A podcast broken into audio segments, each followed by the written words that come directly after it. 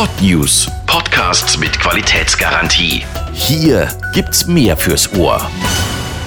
Nicht nur die Mieten in deutschen Städten steigen rasant, auch die Preise von Kaufimmobilien schnellen in die Höhe. Der Traum vom Eigenheim wird immer kostspieliger und das nicht nur in den Metropolen. Eine Studie des bundesweit tätigen Maklerunternehmens Homeday beleuchtet, wie sich die Immobilienpreise in den vergangenen Jahren so entwickelt haben und mit welchen Veränderungen wir in den kommenden Jahren rechnen müssen. Und genau darüber sprechen wir jetzt mit Eileen Wagefeld vom Maklerunternehmen Homeday. Hallo. Hallo.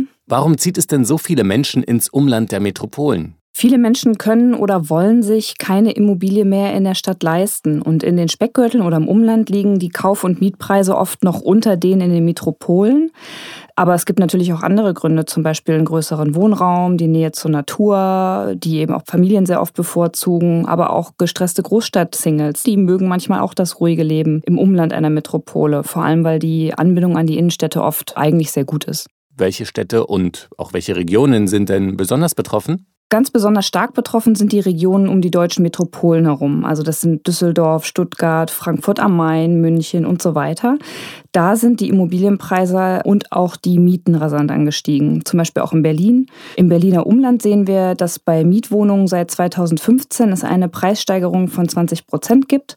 Vor allem südlich, da geht es manchmal sogar bis zu 33 Prozent hoch. Wie haben sich die Immobilienpreise in anderen Städten und deren Umland entwickelt? Die Preise im Umland der Städte sind in den letzten zwei Jahren um durchschnittlich bis zu 19 Prozent angestiegen.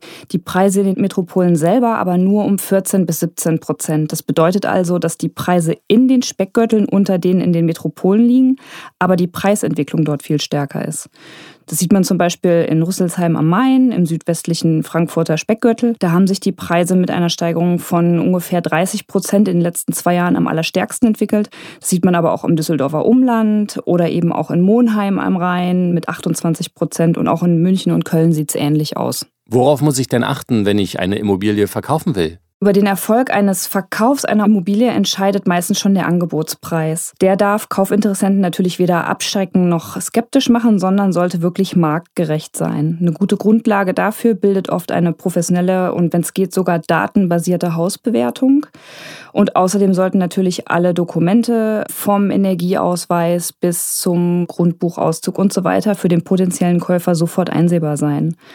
Die Präsentation muss natürlich dann auch entsprechend hochwertig angelegt sein und auf die Käuferzielgruppe zugeschnitten. Und was bedeutet zielgruppengerechte Präsentation? Das fängt schon beim Exposé an. Also da geht es um Bilder, Texte bis zur Auswahl der richtigen Kanäle zur Bewerbung der jeweiligen Immobilie.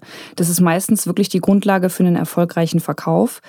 Wer da also noch wenig Erfahrung beim Verkaufen hat oder sich den doch oft sehr erheblichen Aufwand gerne sparen möchte, sollte sich professionelle Unterstützung bei einem Makler suchen. Die haben nämlich meistens auch direkt noch Kaufinteressenten in der Datenbank, die sie direkt ansprechen könnten. Wir bei Homeday beispielsweise, wir haben selbst eine Datenbank aus über 50.000 Kaufinteressenten. Ist denn jetzt ein guter Zeitpunkt, eine Immobilie zu verkaufen? Wer sein Haus im Speckgürtel jetzt verkaufen möchte, bekommt dafür im Schnitt bis zu 19 Prozent mehr als noch vor zwei Jahren. Das heißt, ja, die Preise sind gestiegen, es ist ein guter Zeitpunkt. Nichtsdestotrotz ist auch ein Makler bei der Preisfindung hier wieder sehr entscheidend, der sich in der Region auskennt und auch beim Verkauf unterstützen kann. Das funktioniert für Verkäufer ja aktuell auch gerade kostenfrei. Und man sollte bei der Wahl des Maklers auch noch darauf achten, dass auch die Provisionskosten für Käufer möglichst niedrig sind. Das hilft dem Käufer und dem Verkäufer vor allem auch bei der Erfindung eines besseren Verkaufspreises. Für wen lohnt sich ein Kauf? In Zeiten von niedrigen Zinsen lohnt sich der Kauf schon alleine als Kapitalanlage oder zur Altersvorsorge. Deswegen ist ja auch gerade die Nachfrage extrem hoch und der Markt für Verkäufer gerade sehr günstig und für Käufer natürlich gefühlt leergefegt. Natürlich geht auch nichts über das Gefühl, ein Eigenheim für die ganze Familie zu kaufen und das Gefühl, angekommen zu sein und keine Miete mehr zu bezahlen.